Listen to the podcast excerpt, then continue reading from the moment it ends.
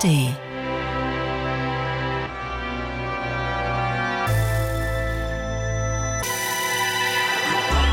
Radio 1. Hörbar Rust. Radio 1, die Hörbar Rust, sonntags 14 bis 16 Uhr als Radiosendung und wann immer Sie möchten als Podcast. Woche für Woche sitzt hier eine Person, die sich die Mühe gemacht hat, acht Songs aus ihrem Leben herauszusuchen. Und wer das heute ist, erfahren Sie jetzt. Radio 1. Hörbar Rust. Es war immer schon wichtig. Aber momentan brauchen wir fruchtbare und tiefergehende Diskussionen über die Freiheit der Kunst, die Freiheit des Ausdrucks und die Freiheit der Sprache mehr denn je. Unser Gast ist ein großer Freund dieser Themen. Schon so lange arbeitet er mit Worten und Bildern. Gero von Böhm, Jahrgang 54, Journalist und Moderator. Der gebürtige Hannoveraner darf auf die Frage nach seinem Wohnort Berlin antworten, um noch ein und Frankreich hinterherzuschieben. Überhaupt kam er viel rum in der Welt. Von Böhm produzierte mehr als 100 Dokumentarfilme und interviewte Persönlichkeiten wie Loriot, Stephen Hawking, Susan Sontag und Karl Lagerfeld. Die Reihe Wortwechsel schrieb Fernsehgeschichte. Geschichten bei so vielen Gästen. Es ist uns wirklich eine große Freude und Ehre, diesen Mann heute bei uns zu Gast zu haben. Herzlich willkommen nochmal mit offenem Mikrofon. Ich freue mich sehr. Eine meiner allerliebsten Sendungen. Ach, und jetzt bin ich plötzlich selber hier ach, jetzt hören Sie auf. nicht zu fassen. äh, geplant war es ja schon vor sechs Wochen, acht Wochen. Wie lange ist es her? Wann ja, waren Sie? Mindestens, ja. Corona hat Sie nochmal ja. gekrallt. Ja, ja. Nach drei Jahren fast nicht Corona, weil wir waren wahnsinnig vorsichtig, überall und immer mit Maske und dann erwischt es einen halt. Es mhm. erwischt uns alle irgendwann. Ja, ja, na klar, oder auch mehrfach. Ähm, und sind Sie ganz gut rausgekommen aus der Sache? Ja, es war vor allem eine sehr schöne Zeit. Weil Sie... Es waren tolle zwei Wochen, endlich zu Hause, mhm. endlich alles lesen, was ich gestapelt hatte und äh, gemütlich mit meiner Frau kochen, essen, trinken. Herrliche Weine haben wir entdeckt. Mhm. Ja, so stellt man das sich vor. Das ist, natürlich, das ist natürlich die Fantasie, die, die hervorragende Disney-Fantasie von Pandemie. Toll, ideal. Absolut. Endlich alles weggelesen, getrunken, ja, alles gekocht. Disney. Also es ist wie die Hippies eigentlich. Und Toll. das bisschen Fieber war auch ja. ganz lustig, hatte ich lange nicht mehr. Gut, dann ähm, sind Sie gut davongekommen. Wir alle kennen Leute, die wirklich harte Verläufe ja, hatten. Also natürlich. insofern äh, schön, dass es bei Ihnen ähm, nicht so war. Was denken Sie, Lieber Herr von Böhm, über welches Thema haben Sie sich in Ihrem Leben am häufigsten Gedanken gemacht? Über welches Thema? Eigentlich über Menschen. Ich habe immer Menschen gesucht. Und man fragt sich natürlich, warum? Warum ist das so? Warum sucht man die Geschichten von anderen? Vielleicht, weil man selber keine hat, vielleicht, weil man ständig auf der Suche nach einer Identität ist. Man nimmt ja von jedem was mit.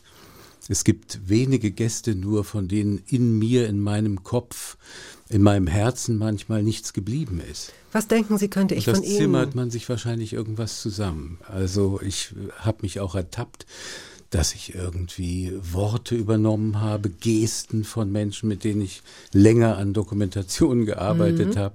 Ich habe drei Filme mit Karl Lagerfeld gemacht und dann sagt man so noch ein paar Monate später immer doch, doch, doch, doch, doch. und das ist ein geflügeltes Wort in unserer Familie. Wir sagen alle doch, doch, doch, doch, doch. Ganz schnell vor allen Dingen, ja. ja. Ähm, was, was glauben Sie denn oder mh, hm, wozu würden Sie mich denn einladen, was ich aus unserem Gespräch mitnehmen könnte, was ich von Ihnen übernehme oder mitnehme? Im besten Fall. Das müssen Sie am Ende des Gesprächs mir sagen was sie mitnehmen können. Ich habe nicht wahnsinnig viel zu bieten, zumal ich wirklich sehr ungern über mich spreche. Ja, dann ich werden zu viel tolle zwei Stunden. andere ausgesaugt Aha. als Vampir und ähm, wie gesagt, äh, immer ist was geblieben, aber ich selber habe wenig zu geben. Na, das glaube ich nicht. Aber ist das ist das Ihre Art der Koketterie, dass Sie das Gefühl haben, dass Sie Menschen ausgesaugt haben? Man könnte ja auch sagen, dass Sie Menschen studiert haben oder auch inspiriert haben durch Ihre Fragen. Ja, wir sind alle Menschenfresser, sagt Georg Stefan Troller, äh, eines meiner großen Vorbilder, der große Dokumentarfilme. Aber wie war die Frage? Hm, Habe ich jetzt auch gerade ähm, vergessen. Nein, aber Fragen stellen bedeutet ja möglicherweise auch den anderen auf neue Gedanken zu bringen. Das heißt, sie geben einer Person ja auch vielleicht etwas. Es ist jetzt Das- etwas komisch, das zu sagen, das weil ich ja so auch, weil wir sein. denselben Job Ja, haben und ja. ich möchte jetzt nicht äh, nichts daran glorifizieren, gar nicht. Es ist ein Geben und Nehmen, denke ich mal. Das sollte so sein, Mhm. unbedingt, ja. Da, dann ist ein Gespräch gut. Mhm. Wenn der andere nicht wieder diese Maske aufhat und das erzählt, was er immer erzählt, sondern wenn ich ihn ankicken kann und er hat einen Gedanken, den er vielleicht schon immer ausdrücken wollte und da kommt das dann. Ich erinnere mich an Isabella Rossellini, ähm, die inzwischen eine gute Freundin geworden ist. Äh, das war ein sehr aufregendes Gespräch. Wir sprachen über das Verhältnis zwischen Mann und Frau und äh, über ihre Frustrationen auch in den Beziehungen, die sie hatte. Und plötzlich brach es auch aus ihr raus und sie erzählte mir, dass sie damals, als sie in Rom lebte, als junges Mädchen, so ein Date-Rape hatte. Sie ist von ihrem Freund vergewaltigt worden. Und das hat sie erzählt und zum ersten Mal erzählt. Und das war für sie, glaube ich, sehr wichtig. Und äh, ich hatte das Gefühl, dass ich sie so ein bisschen dahin geführt hatte. Wirklich über, über all das, über ihre Schwierigkeiten mit Männern auch, ja, äh, haben wir gesprochen. Und dann, da es muss irgendwie ein Schlüsselerlebnis gegeben haben. Und dann war eine Pause, sind, ist ja das Schönste in Gesprächen Ich mag das auch sehr. sind die Pausen, denn es kommt immer noch was. Bloß nicht gleich die nächste Frage nachschießen. Und dann kam das eben. Das war so ein Moment. Wie steht's denn um die Verantwortung der Fragenden oder des Fragenden? Also ich würde in so einem Moment, nicht, dass ich das auch nicht wertschätzen könnte, das ist ein unglaublicher Vertrauensbeweis. Und tatsächlich kann sowas auch fungieren wie so ein Korken, der aus der Flasche fliegt in dem Moment.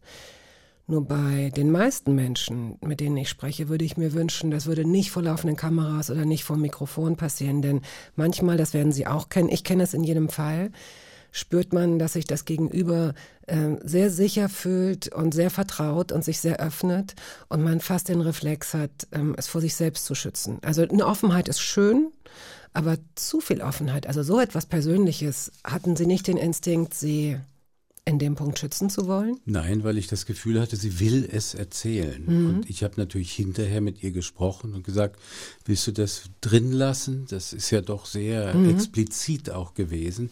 Ja, unbedingt. Ja, ja.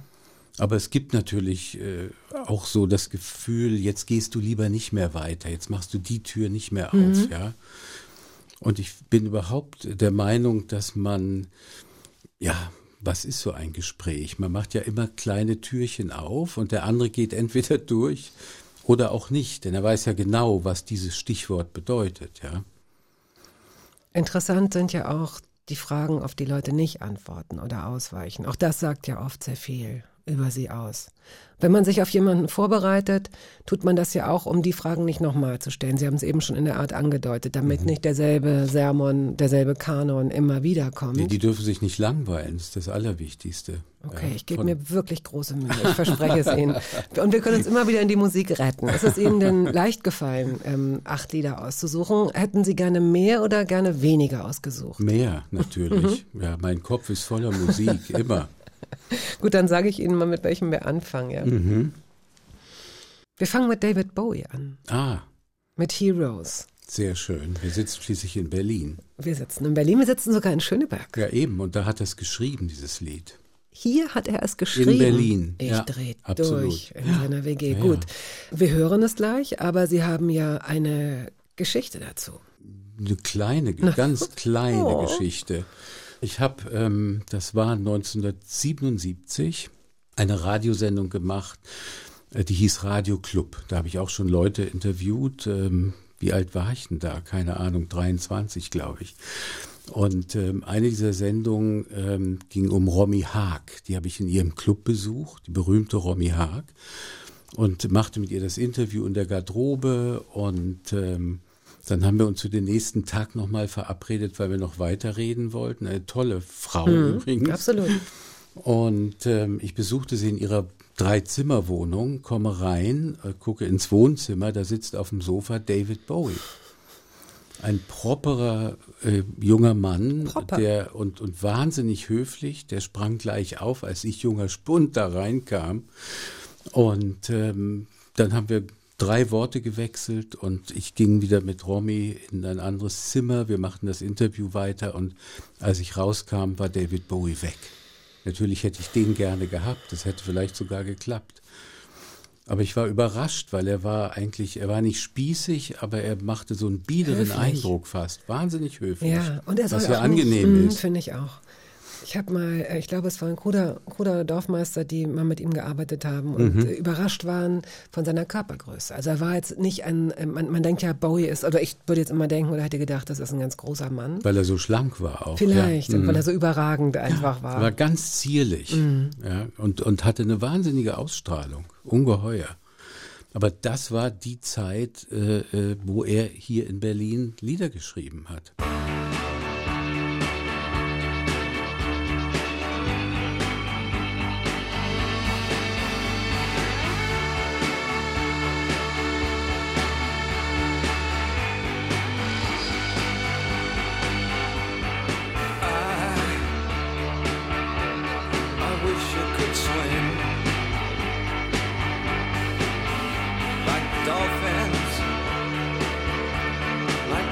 Dolphins can swim. Though nothing, nothing will keep us together. We can beat them forever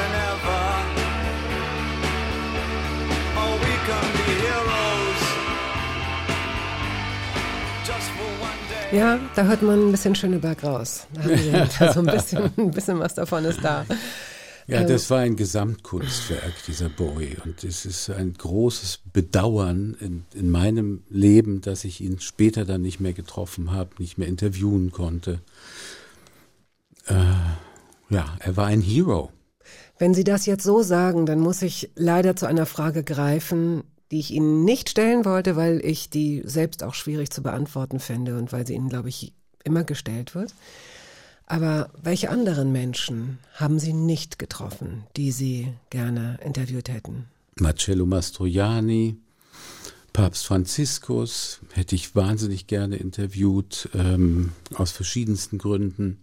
Zum Beispiel? äh, weil ich äh, zu einer bestimmten Zeit glaubte, dass er das Blatt nochmal wenden kann, dass er die katholische Kirche, die unendlich wichtig ist, auf anderen Erdteilen mehr als bei uns, ähm, dass er das retten kann, dass er zur Vernunft kommt. Das ist leider nicht der Fall, aber ich hätte wahnsinnig gern gewusst, was hinter dieser Phalanx von Männern eigentlich steckt. Und ich dachte immer, darauf kann er eine Antwort geben.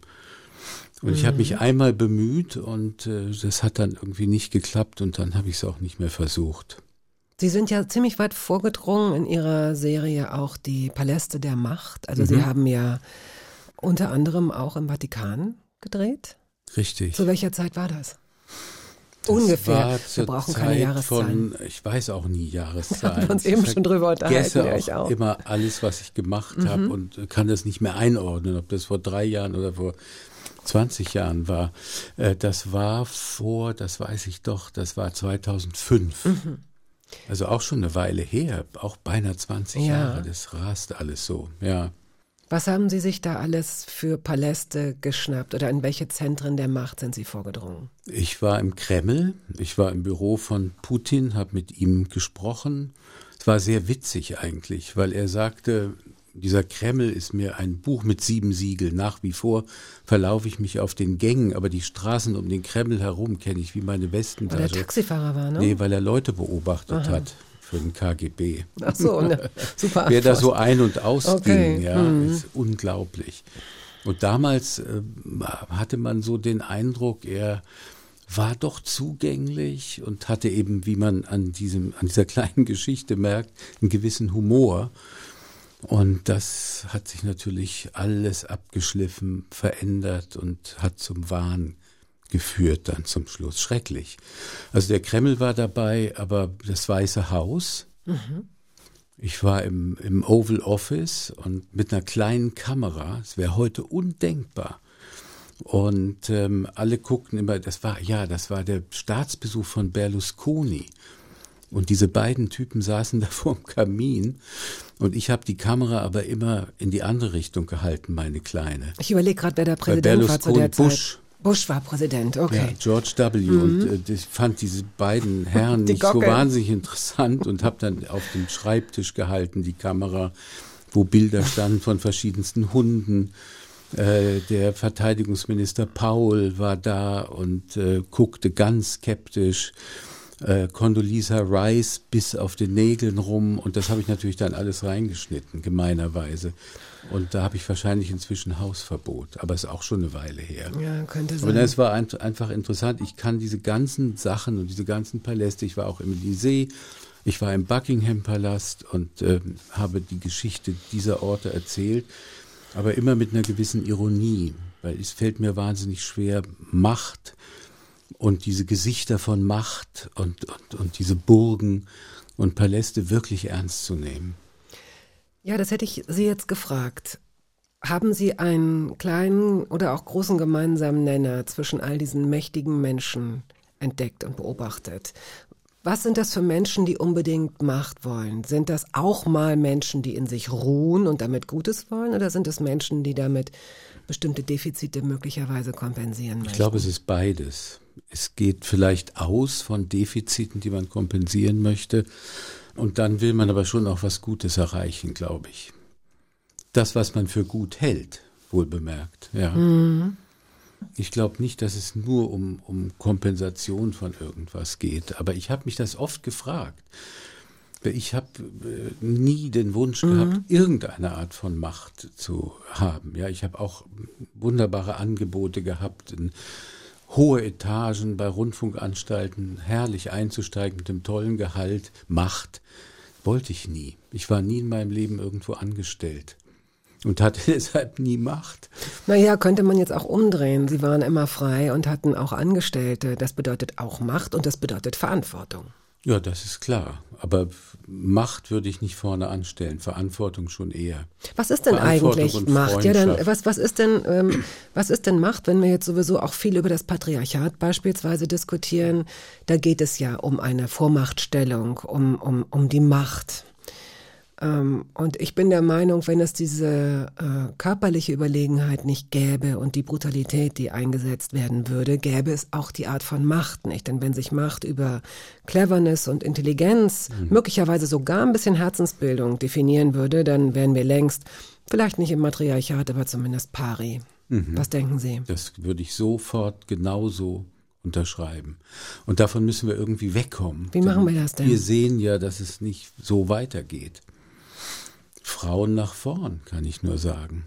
Ja, die haben eine andere emotionale Intelligenz in der Regel, sind offener als Männer, sind meiner Meinung nach schlauer als Männer, reagieren anders und das ist viele Jahrhunderte einfach zu sehr unter der Decke gehalten worden, was auch an ihnen selber lag.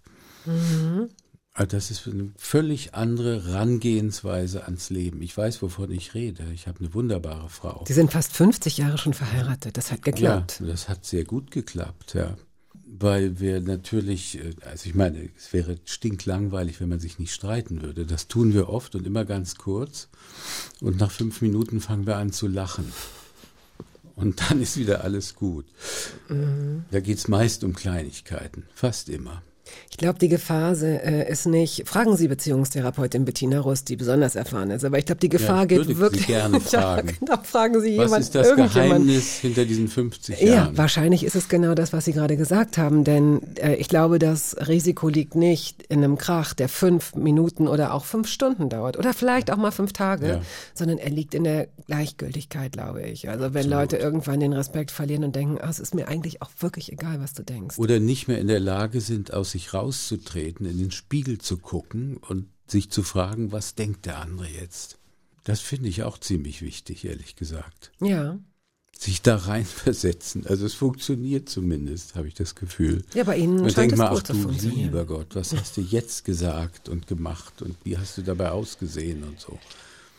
Aber wahrscheinlich wird ihre Mutter Vera auch einen gewissen Anteil daran haben, weil ich versuche schon so eine mini-persönliche Feldforschung aufzustellen Oh. und herauszufinden, was bei den Männern, die Frauen in der Regel und ganz pauschal formuliert auf Augenhöhe sehen, Mhm.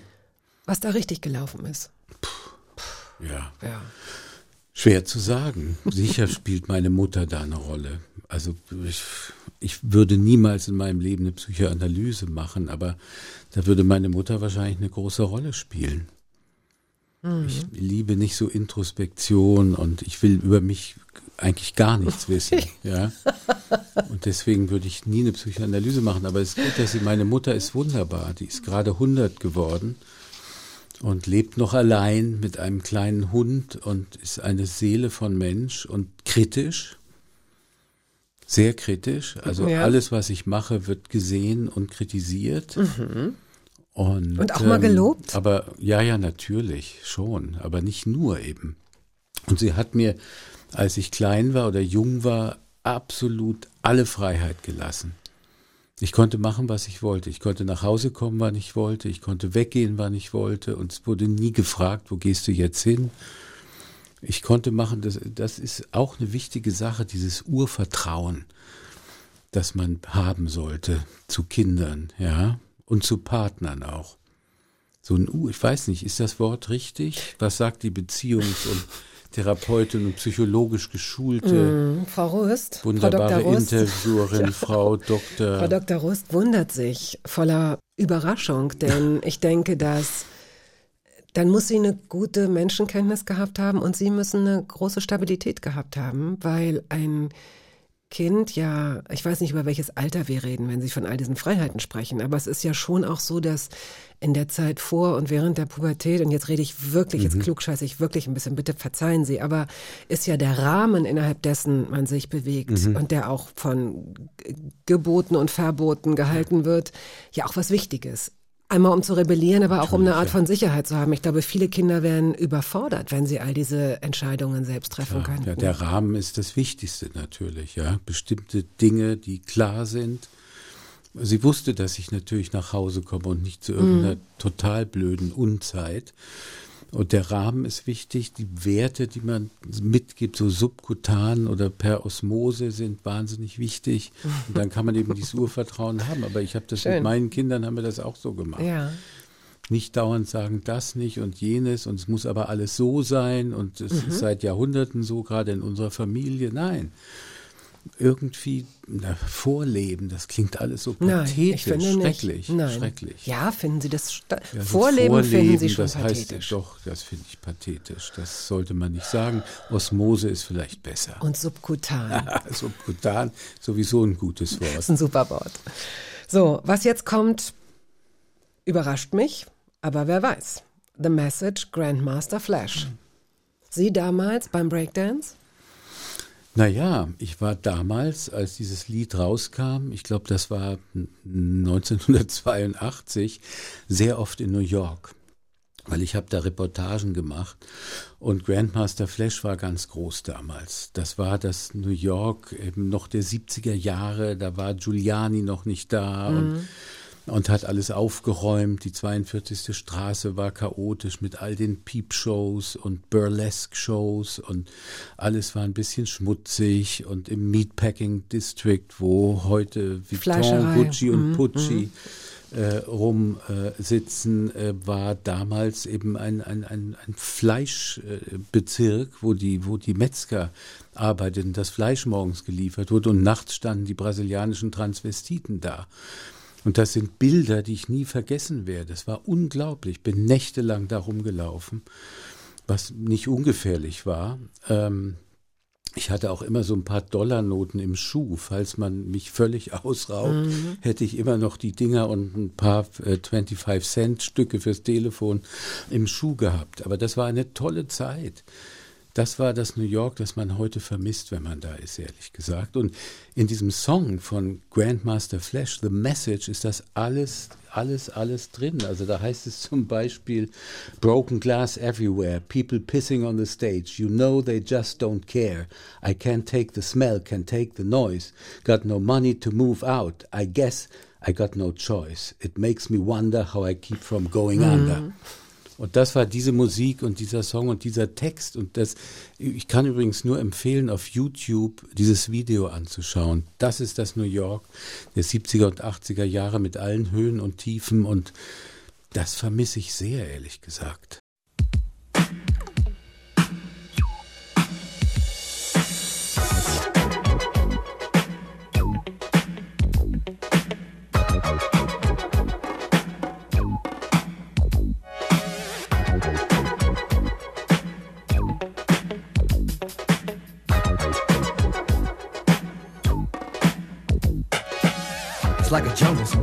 Makes me wonder how I keep from going under.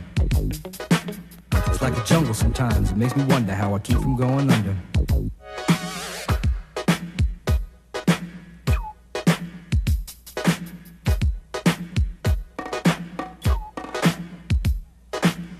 Broken glass everywhere. People pissing on the stage, you know they just don't care. I can't take the smell, can't take the noise. Got no money to move out, I guess I got no choice. Rats in the front room, roaches in the back, junkies in the alley with the baseball bat. I tried to get away, but I couldn't get far, cause a man with a tow truck repossessed my car.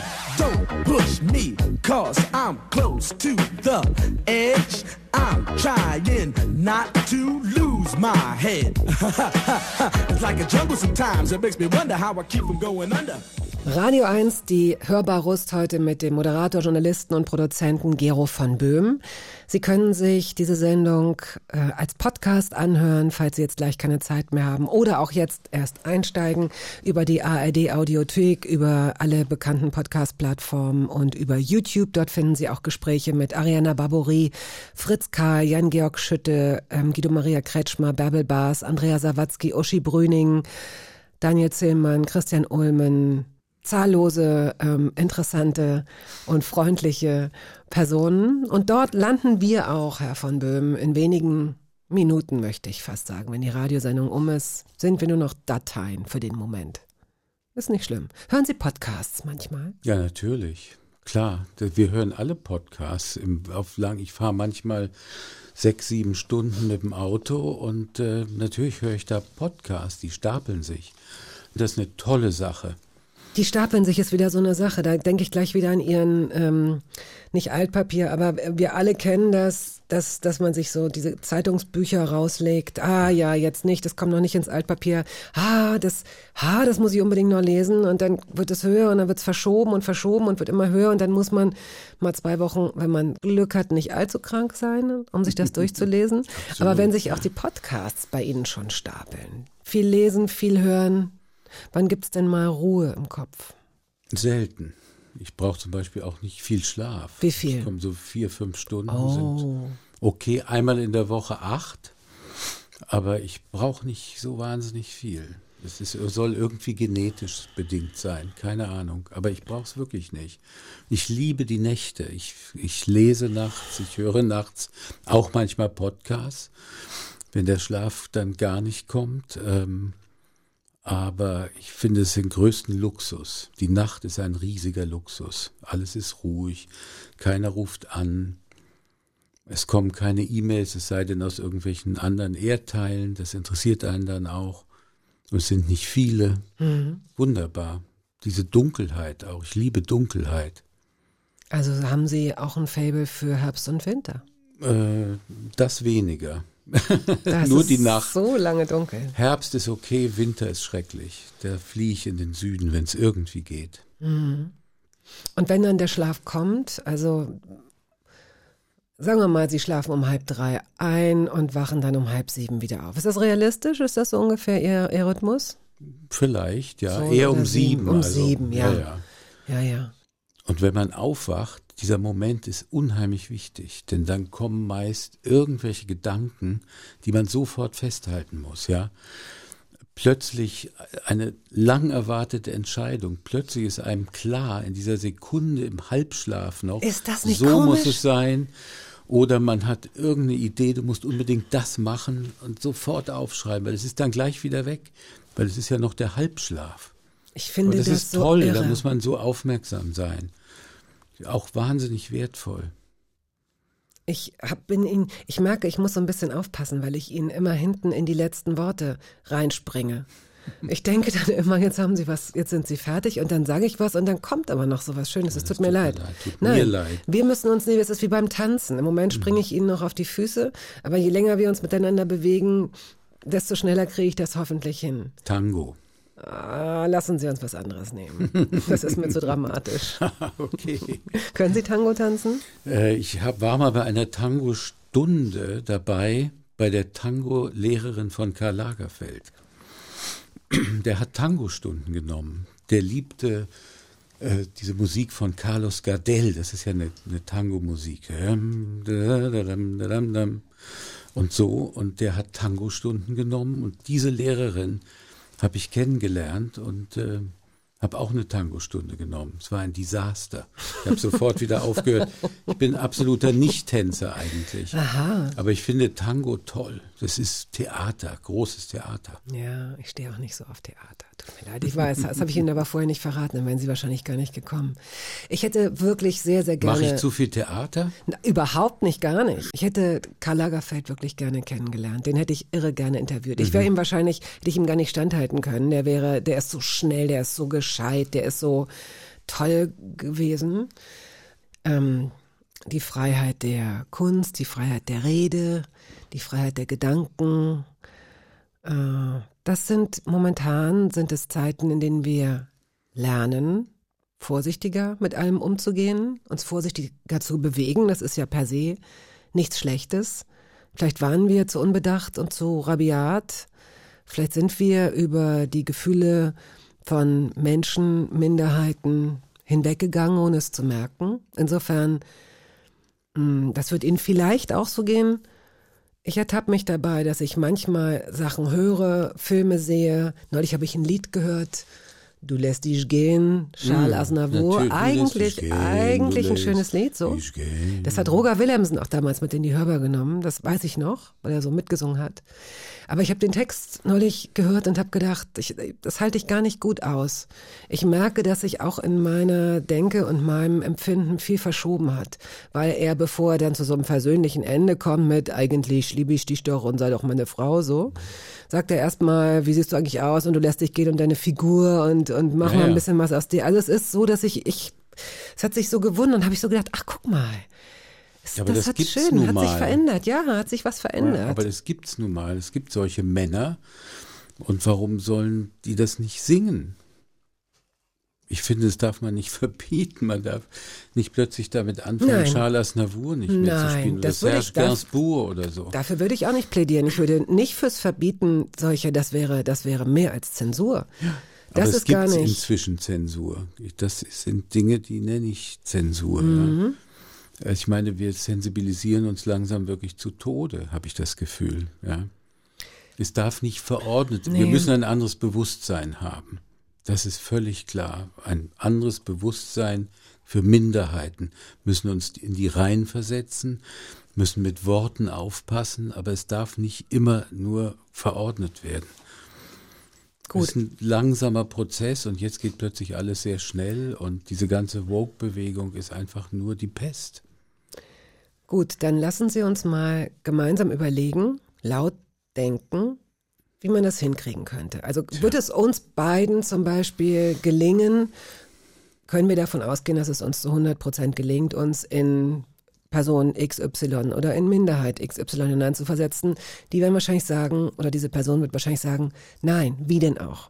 Wie willst du Das wissen, welche darf man gar ich nicht, gemacht das ist dann Aneignung. Das, das ist nochmal, das ist noch mal eine andere Sache. Aber wie, wie schaffen wir es denn, ohne uns zu erheben, ohne uns lustig zu machen, ohne aber auch den Verstand zu verlieren und zu übervorsichtig zu werden, Mhm. weil was stirbt und da, da kriege ich auch einen Knall, ist der Humor. Ja, Ja, das, ja. Daran merkt man es am, am, am ehesten. Wissen Sie, woran das liegt? Na? Humor ist nichts anderes als Distanz.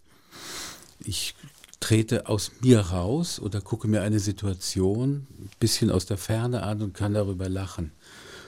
Und diese Situation, in der wir jetzt langsam sind, da ist keine Distanz mehr. Diese Menschen, die, die äh, nur noch woke sind, haben zu sich selber auch keine Distanz. Die können auch über nichts mehr lachen. Das ist ganz schlimm. Was machen wir denn, um, Ja, wir? um ja. diese Diskussion nicht so hart werden zu lassen, um ein Verständnis für alle Seiten zu finden, auch für die Seite, die die Zeit für sich in Anspruch nimmt, auch für die Seite, die sagt, sorry, das ist mir too much.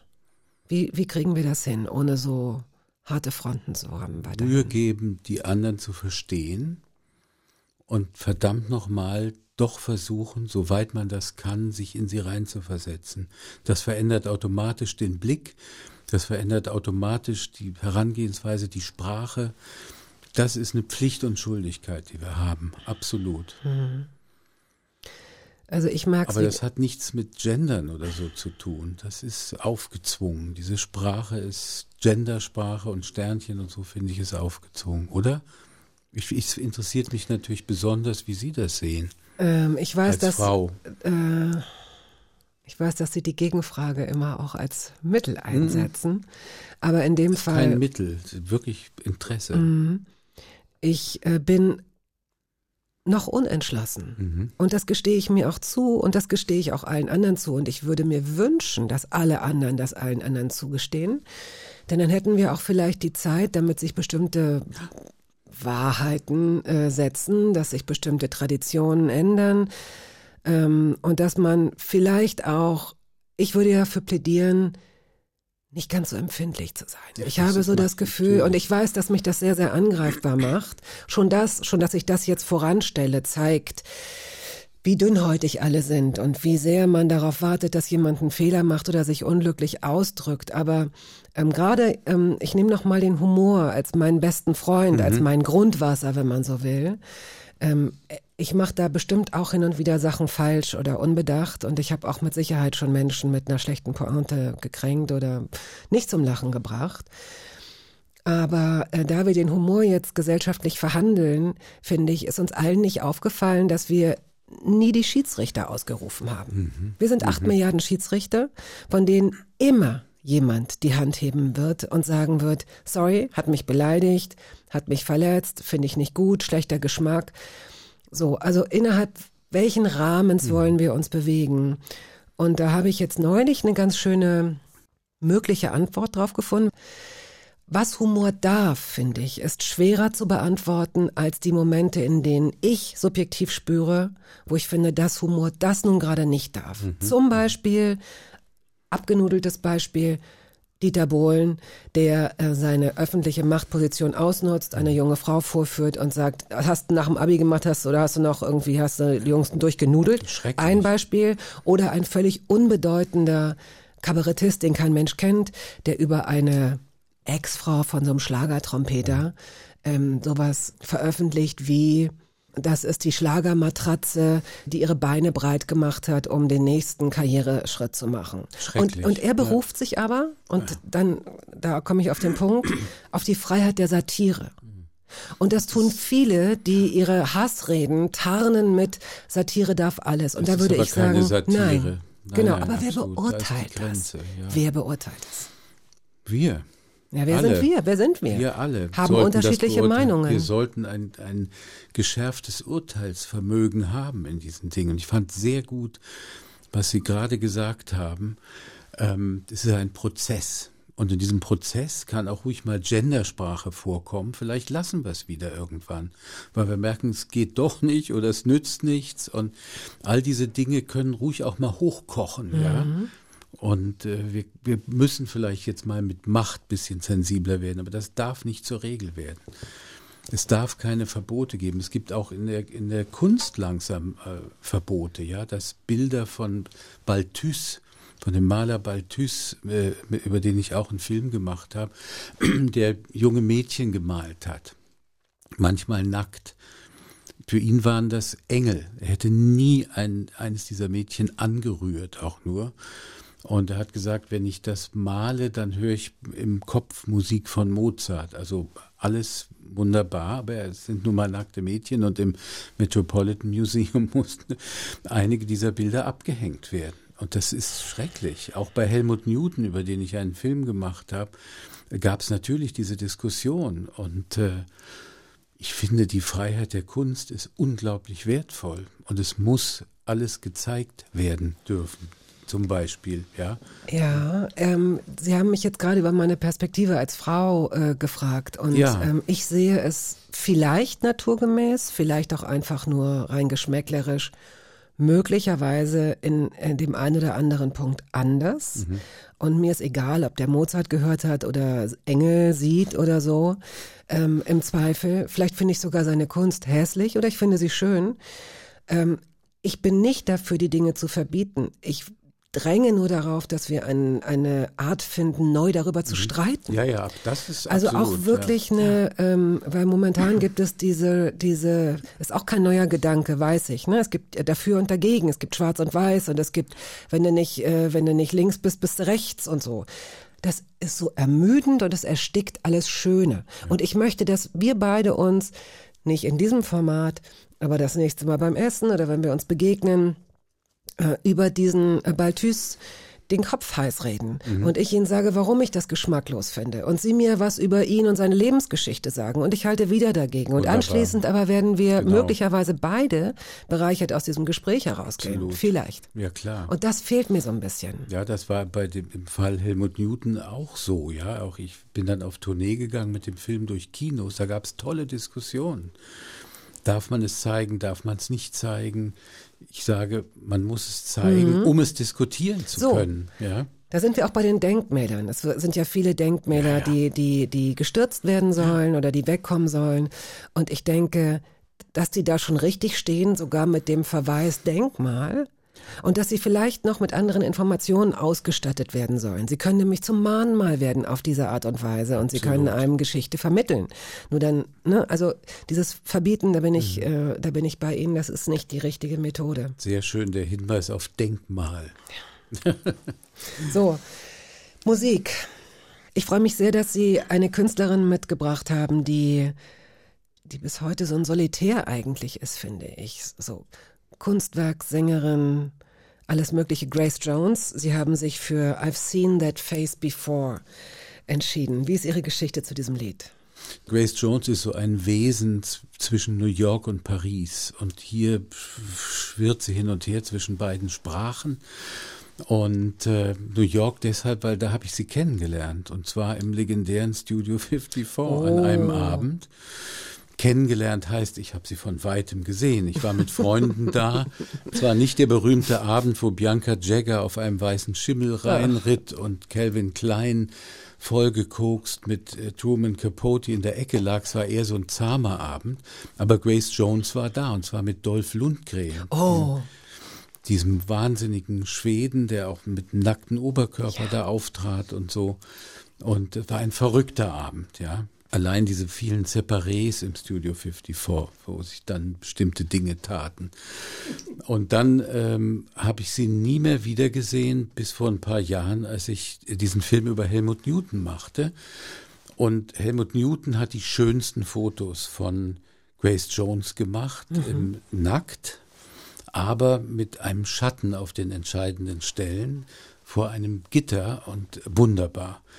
Ganz anders als das Sterncover, das berühmte, gegen das äh, Alice Schwarzer geklagt hat, wo Grace Jones als Schwarze nackt auf diesem Titelblatt sitzt mit äh, Ketten an den Füßen. Riesengeschichte damals, ja. Ich glaube, das Sterncover würde auch heute wieder für Trubel sorgen. Ob Frau Schwarzer noch mal klagen würde, äh, wage ich zu bezweifeln. Aber ich weiß, da lauert noch eine kleine Grace Jones Geschichte in Ihnen. Das Helmut Newton-Foto auf dem Sterncover war wirklich damals ein Skandal und äh, ich fand es aber interessant, weil das hat genau die Diskussionen ausgelöst, die heute eigentlich fehlen, weil sich keiner traut zu diskutieren. Es wird einfach nur verdammt. Also ich habe Grace Jones dann nach diesem Studio 54 ewig nicht mehr gesehen.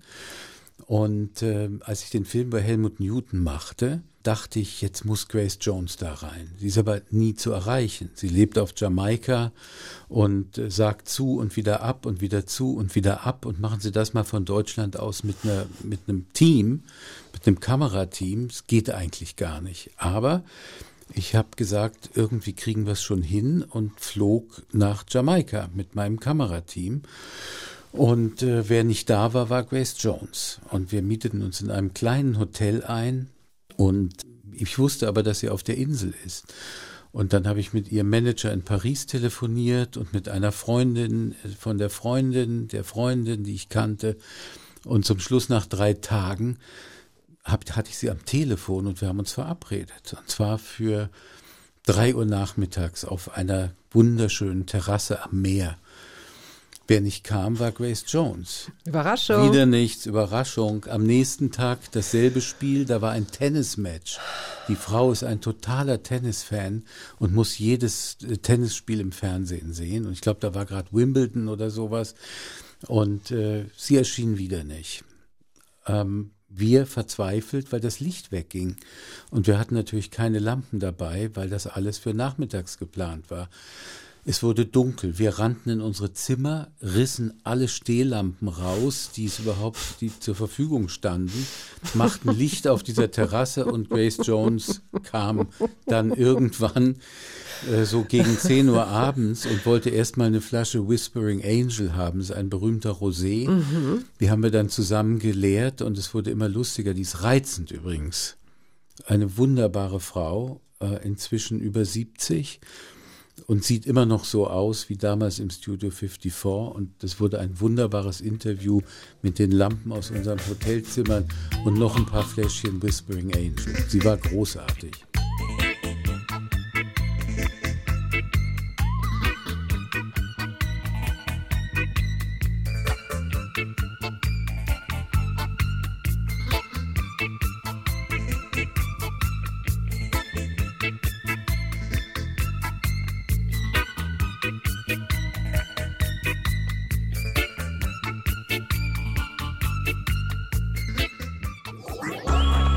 Radio 1. Hörbar Brust. Zu Gast ist heute der Produzent, Journalist, Moderator Gero von Böhm. Und wenn Sie uns eine E-Mail schicken möchten, dann unter der Adresse hörbar.radio1.de. Ohne Sie natürlich zu kennen, halte ich Sie für jemanden, der in der Regel bei sehr klarem Verstand ist. Wahrscheinlich können Sie sogar drei Gläser Wein trinken und sind noch recht klar im Kopf. Stimmt das? Das würde ich so sehen, ja. Ich kann auch vier Gläser trinken und bin noch klar im Kopf, hoffe ich. Aha, das heißt, der Ich Alkohol. Wein. Ja, aber der Alkohol scheint dann so, also man trinkt ja auch, glaube ich, Alkohol, um so ein bisschen in dieses Glimmen und Glühen, diesen, diesen Effekt zu bekommen oder so ein bisschen in den Rausch zu geraten. Nee, Nee? eigentlich zum Essen vor allem. Ein Essen ohne einen guten Wein ist für mich kein Essen, ehrlich gesagt. Auch mittags trinke ich ein Gläschen. Das ist sehr, das habe ich mir in Frankreich angewöhnt, weil die trinken ja wirklich nur zum Essen, nicht wie in Deutschland, wo dann noch eine Flasche und noch eine Flasche aufgeht. Nach dem Essen bis drei Uhr morgens. Ähm, das machen die nicht. Dann gibt's nur noch Wasser, meistens. De l'eau. De l'eau. De l'eau. Oder Château de la Pompe, das ist das aus dem Wasserhahn. Ähm, aber wie ist es denn mit Ihnen und dem Rausch? Könnten Sie sich vorstellen, von Microdosing haben Sie bestimmt schon gehört, wären Sie mutig genug, LSD mal ähm, per Microdosing auszuprobieren? Ich habe LSD ausprobiert Oh. und keineswegs per Microdosing. Ach Da so. sind wir wieder bei meiner New Yorker Zeit. Und es war ein absolutes Horrorerlebnis, eines der schlimmsten Erlebnisse in meinem Leben. Oh. Ich habe es in einem Hotelzimmer äh, gemacht, leichtsinnigerweise allein. Ja, irgendjemand hatte mir das gegeben. Probier doch mal. Und bin dann so als Spinne, ich hasse, ich habe eine Spinnenphobie. Auch. Äh, meine Frau wird äh, gellend laut gerufen, wenn irgendwo ein Tier da an der Decke ist, auch nur, und muss dann auf die Leiter klettern. Ähm, und bin als Spinne die, die Wand in diesem Hotelzimmer hochgeklettert. Es war furchtbar. Gott. es war ein absoluter Albtraum. Also das war vielleicht eben nicht Microdosing, sondern ein bisschen zu viel. Overdosing. Aber ich habe alles mal ausprobiert, weil ich alles einmal wissen wollte. Wie ist das?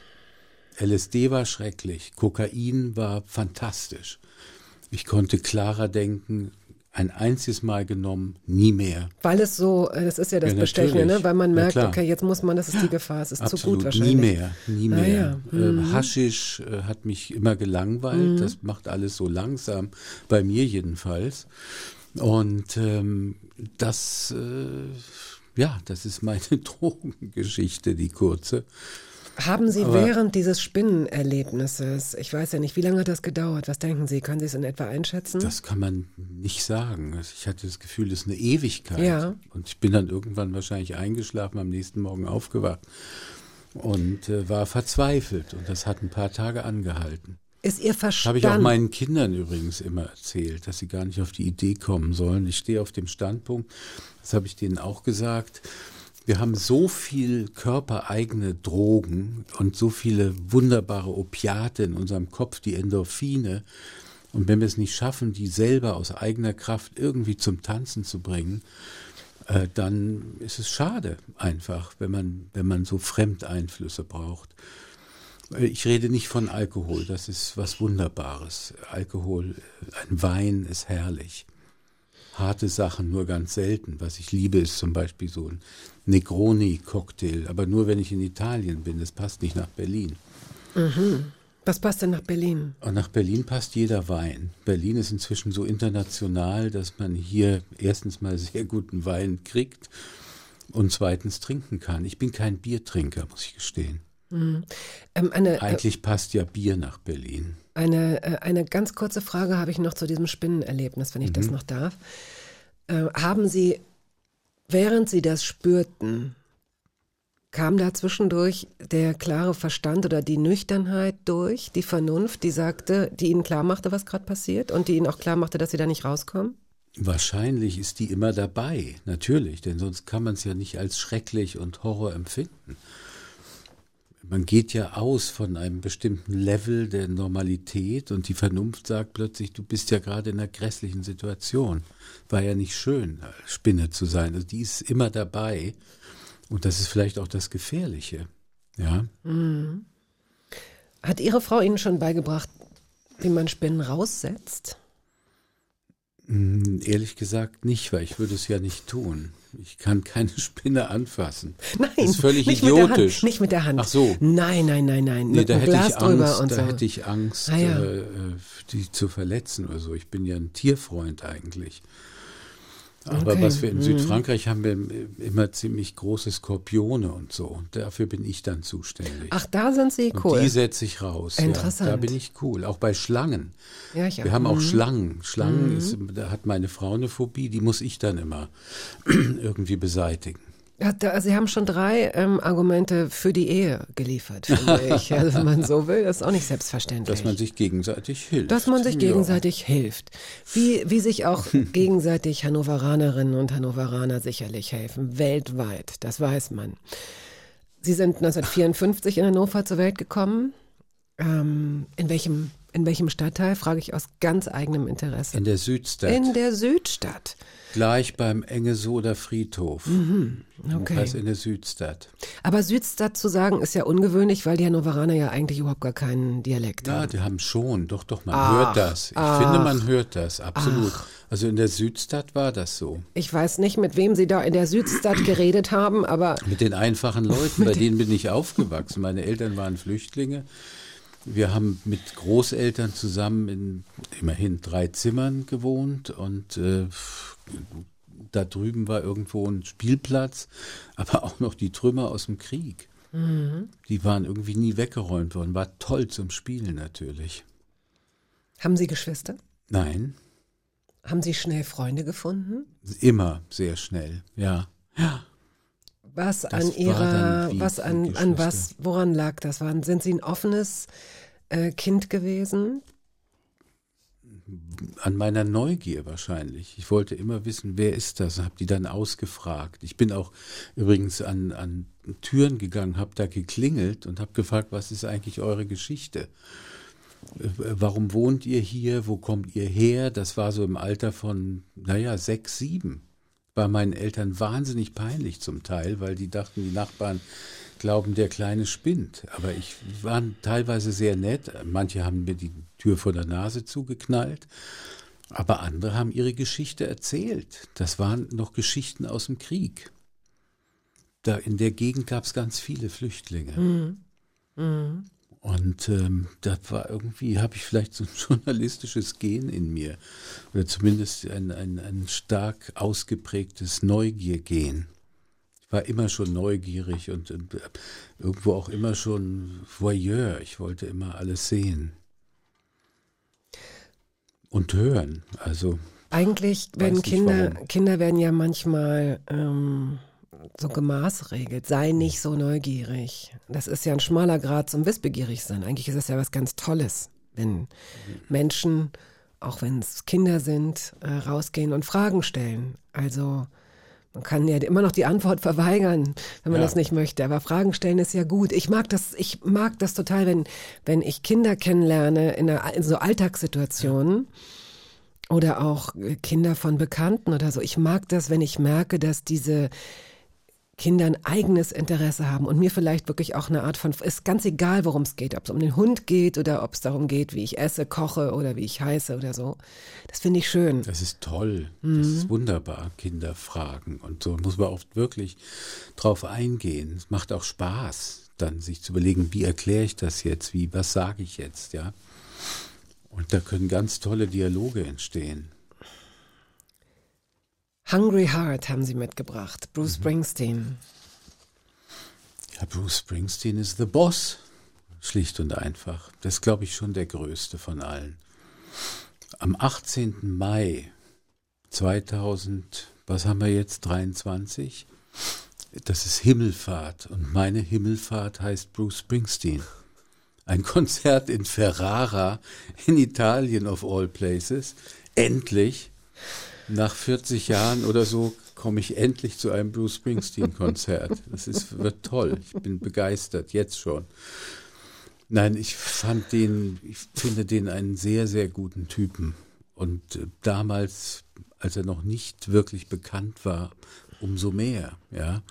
Die E Street Shuffle Band war unglaublich.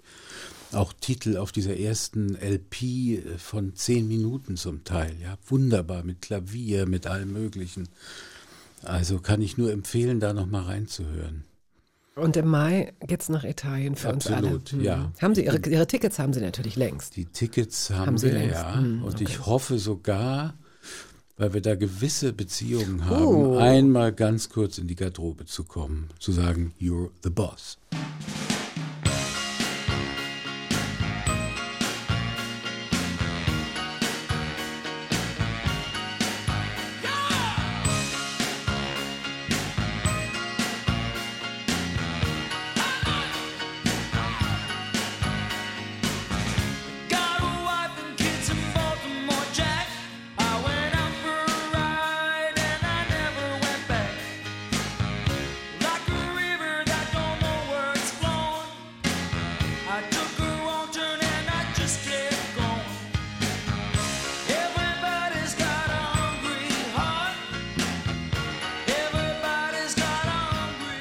Gero von Böhm sitzt mir heute gegenüber. Er ist Moderator, er ist äh, Autor, Produzent.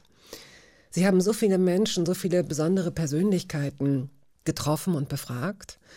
Dann gehen wir jetzt noch mal ganz kurz nach Italien und spielen das durch, dass das klappt mit ihren Beziehungen. Und sie kommen backstage. Wie schön Und- wär's. Ja, und sie stehen da wirklich und stellen Sie sich einfach vor, er bietet ihnen einen Platz an und sagt, well, man, have a seat.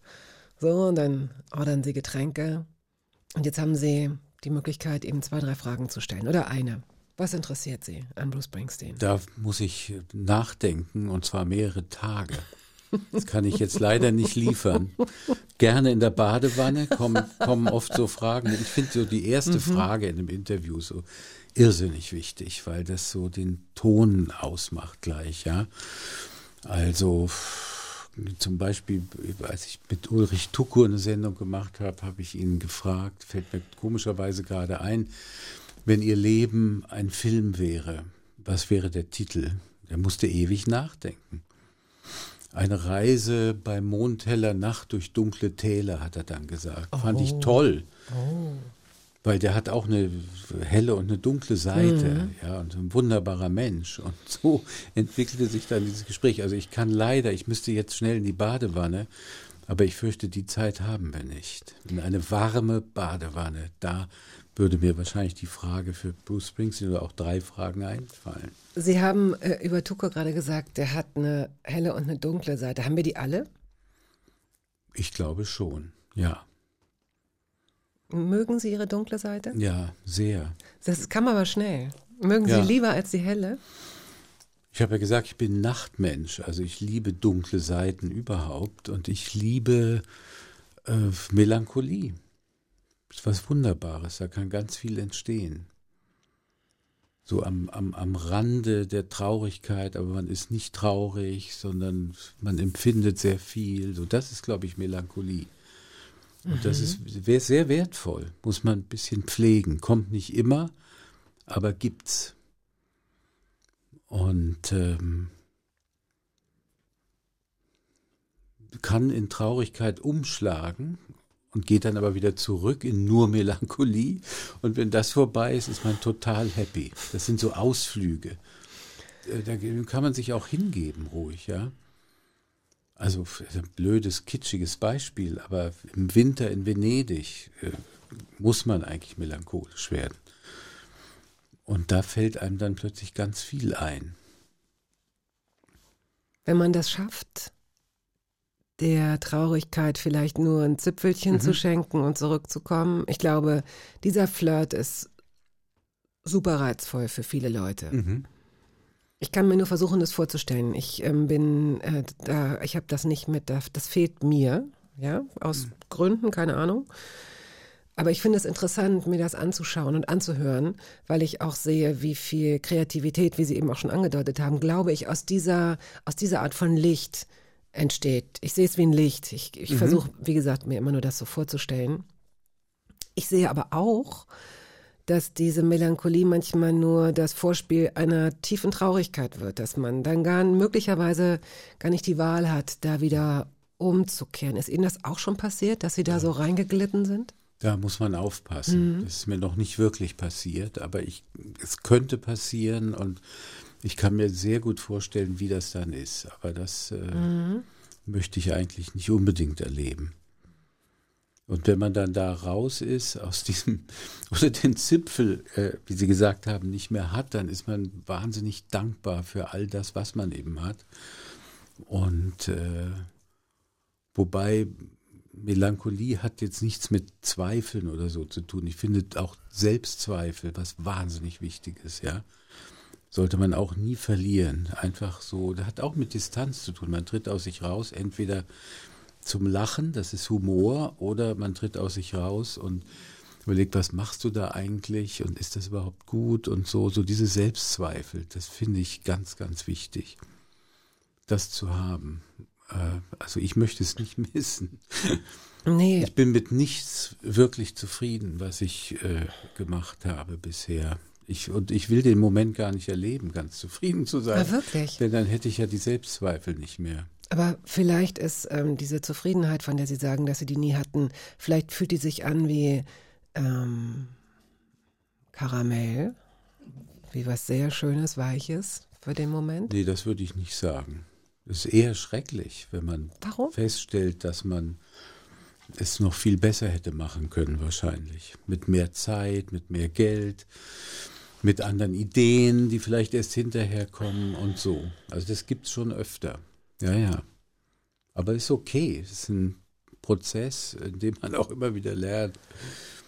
Ich finde das interessant, dass diese Art der, der, des immer in Bewegung Seienden oder des, des, des immer Entstehenden, das ist ja auch der Motor des Fortschritts. Und es wird ja auch gesagt, dass es Stillstand nicht geben darf und dass äh, Menschen, die zufrieden sind, dann vielleicht selbstgefällig werden. Ich, ich habe das Gefühl, dass die Seele das zwischendurch braucht, um auch mal zur Ruhe zu kommen dass diese Art von Unzufriedenheit ja auch immer so ein, also ein Regulativ, ich gebe Ihnen total Es recht. ist keine Unzufriedenheit. Es sind Selbstzweifel, die kurz aufploppen und die wichtig sind und dann aber auch wieder weg sind. Aber Zufriedenheit, Ausgeglichenheit, komplette Ruhe, Glück, Das habe ich in der Familie.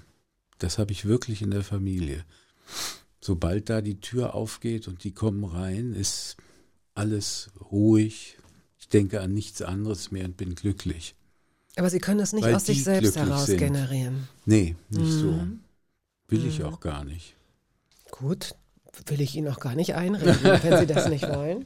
Ich bin ja nicht unglücklich dabei. Nee, Sie wirken Und ich auch glaube, nicht nee, das erzieht einen auch zu einer bestimmten Art von Bescheidenheit, glaube ich. Und es ist schon auch wichtig, das sich zu bewahren. Also ich hab's gern. Insgesamt ist es eigentlich gut, ja, Mhm. was man so gemacht hat wahrscheinlich Ja. und noch machen wird, denn es hört ja nie auf. Meine besten Freunde, Georg Stefan Troller, äh, ist, jetzt wird dieses Jahr 101. Ui. Peter Scholler-Tour, mit dem ich viel gereist bin und ihn produziert habe, überall auf der Welt. Ähm, Der war auch schon hier zu Gast. ah ja, Ja, das war der war auch hoch in den 90ern. Also man hat noch Chancen, was Vernünftiges zu machen. Wie alt wollen Sie werden? Hopefully. Wie alt wollen Sie werden? Haben Sie da, sind Sie abergläubisch, wenn Sie das formulieren? Überhaupt nicht, nein. Es kann morgen vorbei sein. Das ist mir völlig klar. Ich kann jetzt irgendwie in drei Wochen in Bolivien mit so einem kleinen Flugzeug abstürzen. Ähm, ich möchte das nicht voraussehen. Ich äh, würde gerne alt werden, weil das was Tolles ist, wie ich an diesen Freunden gemerkt habe. Aber ich hätte Angst vor Leiden und, und nicht mehr richtig denken können und so. Und ich, äh, ich kann nicht sagen, ich hätte kein Problem, wenn es jetzt übermorgen vorbei wäre. Aber man sollte schon das auch im Hinterkopf haben, dass es das sein kann.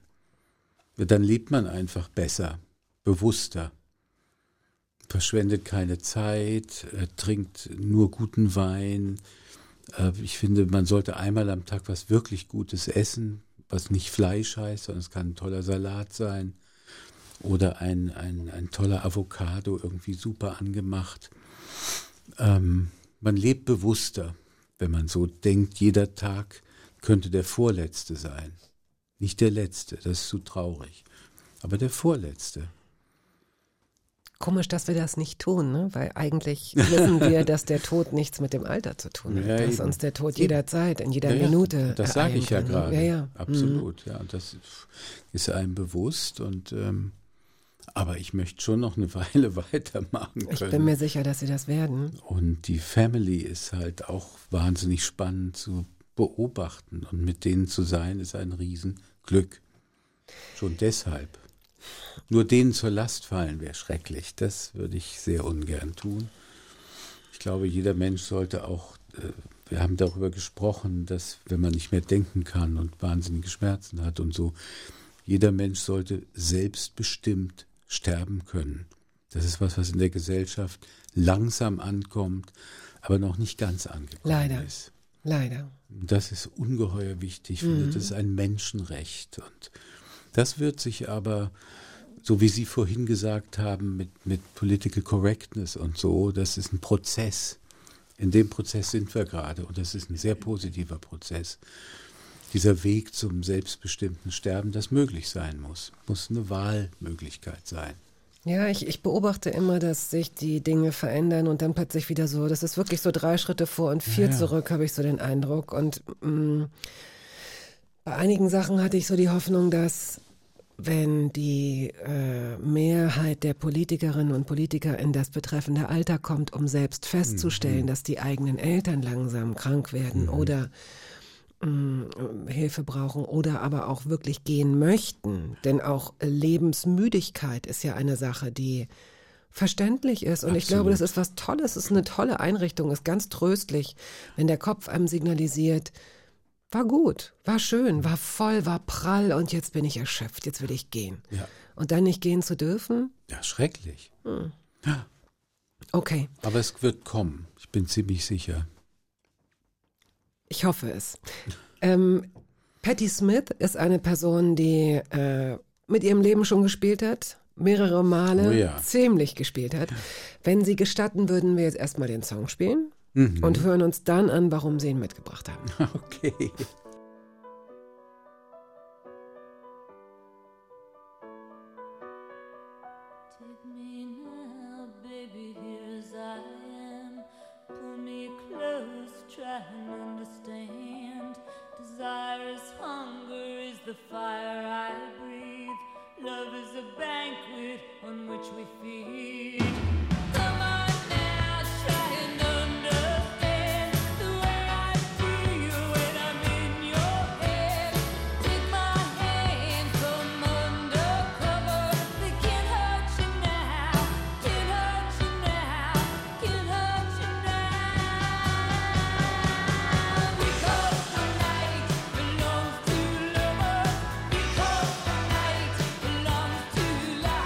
Mein heutiger Gast Gero von Böhm seine Geschichte zu Patti Smith erzählt, ähm, versuche ich eine alte Erinnerung rauszukramen. Und ich glaube, es war Alexander Osang, der bei einem seiner zwei Hörbarbesuche, ich glaube, der letzte war vor hm, drei Jahren ungefähr, Hm, Der muss mal wieder kommen, der gibt noch mehr her. Der ist toll. Der gibt ganz viel her, total. Aber er hat erzählt, dass, ich glaube, er hat auch Patti Smith mitgebracht, ich bin mir nicht sicher, aber auf jeden Fall kam die Geschichte, dass er, glaube ich, was mit Patti Smith machen wollte. Im Zweifel wollte er sie interviewen. Ich glaube, das war in der Zeit, in der er mit seiner Frau in Amerika gelebt hat. New York. Und es gab wohl diese Situation, ich erzähle die Geschichte jetzt leider schlecht, aber wenn er sie erzählt, ist sie, ist sie lustig oder war sie sehr lustig, dass äh, er immer versucht hat, sie zu erreichen und das äh, klappte offenbar nicht und er hinterließ immer seine Nummer. Und eines Tages aber rief sie zurück und seine Frau war dran und, und sagte sehr, wer ist denn da? Well, hier ist Patti Smith. Ja, ja, alles klar. Und gl- glaub, hat wohl offenbar wirklich gedacht, das sei ein Telefonstreich und hat, ich weiß nicht, ob aufgelegt oder ist zumindest nicht ausgerichtet. Jedenfalls ist das eine Sache, wo er sich eine Weile eine, die Wunden lecken musste, dass das dann dadurch, glaube ich, nie zustande gekommen Oh ist. nein, der Lieber Arme. Alexander, falls ich diese Geschichte jetzt in bruchstückhaft und dann auch noch falsch erzählt habe, bitte entschuldige, aber allein die Vorstellung, dass man sich im Nachhinein von seiner Frau erzählen lässt oder von seinem Mann oder egal von wem, ach so, ja, die hat vor drei Wochen angerufen, dann war die das wirklich, ja, sorry. Wie ist denn Ihre Geschichte zu Patti Smith? Ja, ich verehre sie sehr, weil sie ein, ein Mensch ist. Ja, im, im Jüdischen würde man sagen, ein Mensch. Ein wirklicher, das volle Menschenleben. Zugewandt, bescheiden, reizend, große Künstlerin, tolle Sängerin. Sie schreibt wunderbar. Ich weiß nicht, ob Sie ihre Bücher Nein. kennen. Absolut lesenswert. Tolle Fotografin. Sie hat mir mal ein Bild vom Eiffelturm geschenkt mit wunderbaren Malereien drumherum. Also eine, eine tolle Frau, übrigens wahnsinnig bescheiden. Und ich habe ein, ein ähm, ein Porträt mit ihr gemacht und sie bestand in Paris war das und sie bestand darauf auf die Spuren von Rimbaud zu gehen von diesem wunderbaren Dichter aus dem 19. Jahrhundert und wir sind also in das Hotel gegangen, wo er immer wohnte. Wir sind in Buchhandlungen gegangen, haben nach alten Originalausgaben geguckt. Sie hat rezitiert Rimbaud und schließlich landeten wir auf dem Friedhof Montparnasse und sie hat die Fähigkeit, mit Toten zu sprechen. Wir haben also aufgesucht Simone de Beauvoir und, und Jean-Paul Sartre. Ähm, wir haben Serge Gainsbourg besucht. Liegen die beieinander, die zwei eigentlich? Die zwei liegen beieinander, ja. Und ähm, dann ging sie in einen kleinen Obstladen am Rande des Friedhofs, kaufte einen Apfel und sagte, jetzt müssen wir das Grab von Susan Sonntag, die übrigens nicht in New York begraben ist, sondern da, äh, dieses Grab suchen, denn mit ihr muss ich unbedingt noch sprechen. Wir haben noch einiges zu besprechen. Strömender Regen, wir mit Schirmen bewaffnet, fanden dann schließlich nach wirklich langer Suche auf diesem riesigen Friedhof das Grab von Susan Sonntag und sie bat uns einen Moment zurückzutreten und sie trat in einen Dialog mit Susan ein und legte diesen roten Apfel auf das Grab. Das durften wir dann wieder drehen und das war schön. Und so ist Patti Smith. Sie hat, äh, sie- wie gesagt, das volle Menschenleben mit Verbindung zum Himmel. Haben Sie sie gefragt, was da, was, was sie, was sie gehört hat, was die Toten ihr gesagt haben? Natürlich habe ich das sofort gefragt. Das Und? hat sie nicht erzählt. Das Hat darf sie sie nicht nicht gesagt. sagen. Hm. Darf sie nicht sagen. Weil die in ihrer Welt sind und nur sie das empfängt und so weiter. Also das war leider, die Frage ging etwas ins Leere, ins Leere des Himmels. Das passiert, aber manchmal, Sie haben es ja auch schon geschafft, Leute, die, mm, die Ihnen erst keine Antwort oder nur widerwillig antworten wollten, die zurückzuholen oder die überhaupt erst mal zu Ihnen zu holen. Federico Fellini war so ein Fall. Fellini, ja, Fellini. das ist wirklich lange her. Der hat sich total verweigert. Der hat sich mir abgewandt, so wie wenn ich jetzt nach rechts äh, mich einfach setzen, den Stuhl umdrehen würde und ließ alle Fragen an sich abprallen. Und dann habe ich angefangen, ihn nach den Frauen zu fragen. Ja, was sind, was sind Frauen für sie? Wunderwesen kam dann und dann leuchteten plötzlich seine Augen. Er drehte sich zu mir und ab da war alles okay. Aber am Anfang völlig abweisend, hat ihn alles nicht interessiert, auch sein neuester Film, für den er eigentlich Werbung machen wollte. Es war, er hatte keine Lust an dem Tag. Und ich wusste natürlich um sein Verhältnis zu Frauen. Ja, er war ein, ein großer Frauenliebhaber und hat die Frauen verehrt. Manchmal zum Leidwesen seiner Frau Giulietta Masina. Mit Sicherheit. Ähm, aber da wusste ich, irgendwie hatte ich im Hinterkopf, da kriege ich ihn. Obwohl ich das Thema überhaupt nicht aufgeschrieben hatte oder nicht wirklich auf der Pfanne hatte. Aber das Stichwort hat genügt. Und so ist das manchmal. Hat Sie das besonders herausgefordert? Weil es kann ja auch bedeuten, wenn man jemanden sogar vielleicht ein bisschen kennt, in jedem Fall sympathisch findet. Ähm, das kann ein gutes Gespräch werden, das kann aber auch ein Gespräch ohne Ecken und Kanten werden, wenn aber jemand ist, der sich möglicherweise ein bisschen verweigert, aber nicht geht. Ja, ja, natürlich ist das eine Herausforderung, denn er geht ja nicht. Er ist ja für dich da. Also mach was, tu was, schmeiß dein blödes Konzept weg und denk dir gefälligst jetzt was aus. Das sind tolle Momente eigentlich, weil da ist man echt gefordert. Das kennen Sie ja auch. Sind Ihnen die lieber, diese Momente? Ja, immer wenn was Unvorhergesehenes passiert, ist natürlich das Allerbeste. Wenn man sein Konzept, was man natürlich hat, ich bin auch so ein Vorbereitungsfreak, einfach wegschmeißen kann und das ganze Ding in eine völlig andere Richtung läuft. Wunderbar. So Schwierigkeiten sind gut, weil die muss man dann überwinden. Ist schön. Und sie teilen sich auch dem Zuhörer, der Zuhörerin mit oft. Also es wird nicht immer, zu meinem Erstaunen wird das nicht immer richtig interpretiert. Also ich hatte hier auch schon wirklich schöne äh, Gespräche mit, äh, auf, auf so einer Humorebene eher. Also ich treffe tatsächlich hier selten in diesem Format Menschen, die mir nicht sympathisch sind. Dazu ist es mir zu wichtig, dass die glänzen und leuchten. Das muss ich wirklich so sagen. Und ähm, wir alle Freude haben miteinander, wir alle Spaß haben miteinander. Ich hätte kein Interesse in so einem tendenziell eher sympathischen Format, jemanden gut aussehen zu lassen, von dem ich glaube, es ist, möchte ich aber eigentlich gar nicht. Ja, dazu gibt's andere Formate. Diesen Luxus gönnen wir uns nach all der langen Zeit. Jetzt habe ich aber meinen Faden verloren. Ja, aber Warum so denke ich auch, absolut. Ich Ja. habe immer nur Menschen eingeladen und immer nur Porträts über Menschen gemacht, die ich irgendwo gut fand, irgendwo sympathisch fand. Und äh, was ist dahinter? Ist der wirklich so toll? Mhm. Also ich habe nie irgendwie so das Bedürfnis gehabt, jetzt jemand äh, aufs Glatteis zu führen, zu verreißen in einem Film oder Nein. so. Überhaupt nicht. Nein. Das hat, hätte mich nicht so interessiert.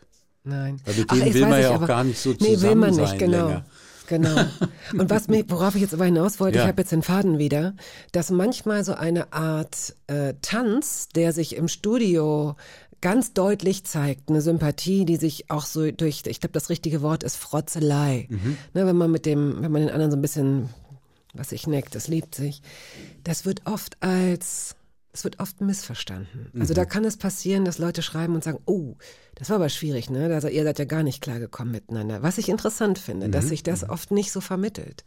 Kenne ich auch, Mhm. absolut, ja, ja, ja, ja, so diese kleinen Florettfechtereien, die werden dann irgendwie als Krise Komisch, interpretiert ja. oder so, ja, ja, kenne ich auch.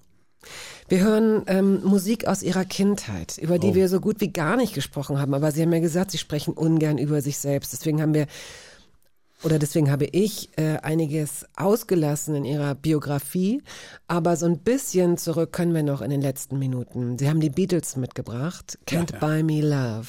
Dafür haben sie sich entschieden. Ist ja so einfach nicht einen Song rauszusuchen aus dem Werk der Beatles. Nö, das habe ich einfach die Augen zugemacht und mit dem Zeigefinger da drauf getippt, weil ich finde fast alle toll. Und als Kind habe ich das rührend laut gehört. Also d- als der Song rauskam, muss ich so sieben oder acht gewesen sein. Und da fing das an mit den Beatles. Und äh, ich hatte einen Vetter, ich hatte zwar keine Geschwister, aber einen Vetter, der bei uns öfter war. Und der hörte nur Rolling Stones. Und ähm, damit konnte ich nichts anfangen. Ich stand komplett auf die Beatles. Mir war das andere irgendwie wahrscheinlich zu wild oder so. Es entsprach mir mehr und ihm total, die Rolling Stones. Es waren diese zwei Welten damals. Can't buy me love, love,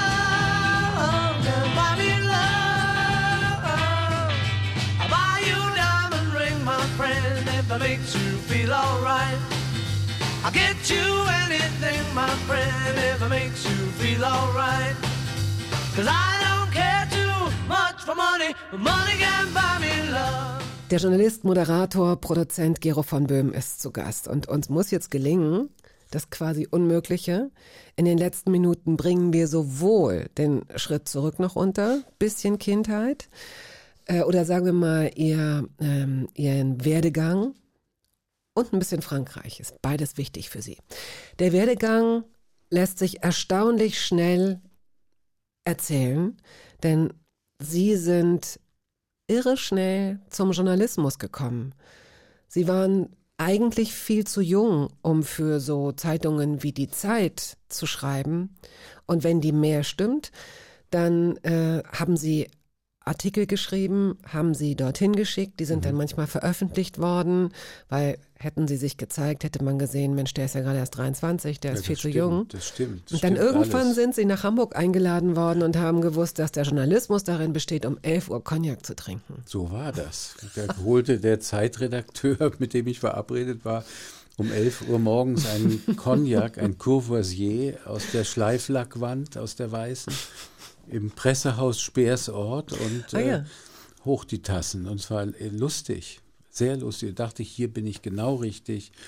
Da bleibe ich doch dabei. Dann habe ich mein Jurastudium gar nicht zu Ende gemacht, sondern habe dann äh, diese Popwelle SWF 3 so ein bisschen mit aufgebaut beim Südwestfunk und dann ging das immer weiter. Dann rief eines Tages ein Fernsehredakteur an, dem irgendwie meine Moderationen gefielen und der, der sagte, ja Mensch, äh, äh, machen Sie doch mal für uns einen Film. Ich sage, das kann ich nicht. Ich bin ein Radiomensch und schreibe, aber ich habe das ja gar nicht gelernt und hatte richtig Schiss davor. Und dann gab der mir aber einen Kameramann mit, einen tollen, mit dem ich mich wahnsinnig gut verstand und der hat mir das äh, innerhalb kürzester Zeit beigebracht und seitdem mache ich den Quatsch.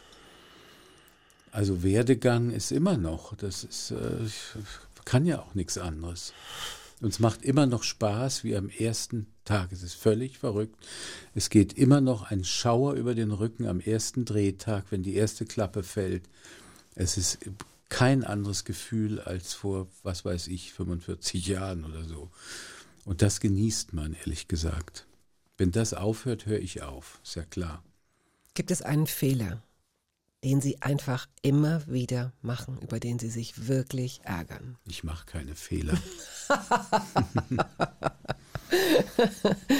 Okay. Doch, doch, natürlich gibt's, bestimmt gibt's Fehler, die ich immer wieder mache. Ich lasse mich vielleicht zu schnell begeistern von Dingen. Und, Das ist kein und Fehler. Menschen. Kein Fehler? Nein, ich Da glaube gibt's nicht. wirklich keinen, ja. Nein, ich, ähm, ich glaube, ich kann mir vorstellen, dass es nicht so leicht ist, sie zu beeindrucken, aber eine Begeisterungsfähigkeit ist doch erstmal schön. Und dann kann man ja immer noch sehen, ob man was überschätzt oder nicht. Ja, okay, ja. Aber ich bin leicht zu beeindrucken und zu begeistern. Schön, Das war immer so und das bleibt wahrscheinlich auch so. gut. Bin ja heute auch begeistert, hier zu sein. Und Sie Wirklich meinen, das war leicht, ja? Das ist lei- in, in, dem, in dem Zusammenhang, wie Sie es jetzt gerade genannt haben, ist es aber keine, kein besonderes Prädikat. Ich bin leicht zu begeistern. Ich bin ja heute auch begeistert. Da sind wir alle begeistert. Das ist ja wunderbar. Auch der Hund, der hier unter mir liegt oder jetzt nicht mehr. Wir müssen noch über Frankreich sprechen, Ja. über Ihre große Liebe, wo Sie leben. Also, ich weiß es jetzt nicht. Luberon oder Paris? Beides. Beides. Sie haben beides. zwei Wohnorte in Frankreich. Ja, ja, ja. Das ist ja, einer reicht nicht für dieses tolle Land. Da braucht man einen auf dem Land und eine winzige Bude in der Stadt, weil wir Paris so lieben. Das ist wie eine Sucht, wenn man da ankommt und äh, man atmet anders, ja. Man lässt sich treiben durch die Stadt, äh, Stunden um Stunden und es ist die ganze Schönheit. Es ist nun mal die schönste Stadt der Welt, mit Abstand. Und äh, die ganze, die, die französische Kultur hat mich immer begeistert. Balzac, Victor Hugo, die französischen Filme. Es gibt eigentlich nicht viel Besseres. Das ist ein? Grund, Ja. aber ich meine, gut, die, man kann über die Franzosen streiten, die immer so ein bisschen schwierig sind, äh, jedenfalls viele. Das liegt wahrscheinlich an einer Art Schizophrenie, unter der sie leiden, weil sie sind wahnsinnig stolz auf ihre französische Revolution und sind alle so ein bisschen so gestimmt, aber richten ihre Zwei-Zimmer-Wohnung oder Drei-Zimmer-Wohnung ein wie Versailles mit schweren Brokatvorhängen, Kristalllüstern und irgendwie ist Louis XIV da auch noch immer drin und das nenne ich Schizophrenie und deshalb sind sie manchmal ein bisschen schwierig, auch ein bisschen schwierig zu verstehen. Nicht die Sprache, aber das, was sie so tun. Jetzt wollen sie den armen Macron verjagen. Ich meine, das ist grotesk. Der Typ ist gut. Was Besseres kommt nicht. Womöglich Madame Le Pen. Oh weh. Ein Albtraum. Die wartet schon so Albtraum. lang, ja, ja. Hm. Naja, also so viel, ich meine, Frankreich, äh, wir könnten jetzt wirklich äh, drei Tage über dieses wunderbare Land mit seinen zwei traumhaften Küsten sprechen, über das Essen, über das teilweise noch völlig unberührte und wenig besiedelte Land. Impossible. Wir haben keine Impossible. Zeit leider, malheureusement. Oui, oui. Aber wir könnten diese äh, La prochaine fois. La prochaine fois, ja, Das nächste das Mal. nächste Mal, wenn wir das machen. Wir werden es wahrscheinlich privat fortsetzen müssen. Auch Aber nicht nichts das lieber als das. Sind wir uns ja einig. Gut, dann haben wir jetzt aber noch einen Song. Ein Chanson. Ein Lied. Ähm, Tous les bateaux, alle Schiffe. Mhm. Von Michel Polnareff. Warum dieses Lied? weil Michel Polnareff eine französische Ikone ist, inzwischen völlig verschwunden. Der lebt irgendwo in Los Angeles, keiner weiß genau wo. Wie alt ist der? Der muss auch so über 70 jetzt sein. Ich glaube, er wird bald 75. Ich habe mir immer überlegt, einen Film über ihn zu machen, wollte schon nach Los Angeles äh, fliegen, aber das hat dann irgendwie nicht geklappt und er würde es wahrscheinlich auch nicht machen. Aber den Versuch wäre es wert, weil er ist ähm, so das Epitom der 70er Jahre. Was ist ein Epitom? Ein Epitom ist ein Urbild der 70er Jahre. Die Klamotten, diese weiß gerandete Brille, die blonden Haare, ein bisschen wie Rod Stewart, aber doch nicht ganz. Der weiße Anzug mit den ausgestellten Hosen. Also, das alles und eben seine Musik, zum Beispiel Tous les bateaux. Ich danke Ihnen von Herzen, dass Sie heute hier zu Gast waren. Schöne Geschichten haben Sie erzählt und uns dann doch ein bisschen was über Sie verraten. Vielen Dank dafür. Wollte ich eigentlich nicht, aber ich danke auch. Tschüss. Tschüss. Je te donnerai tous les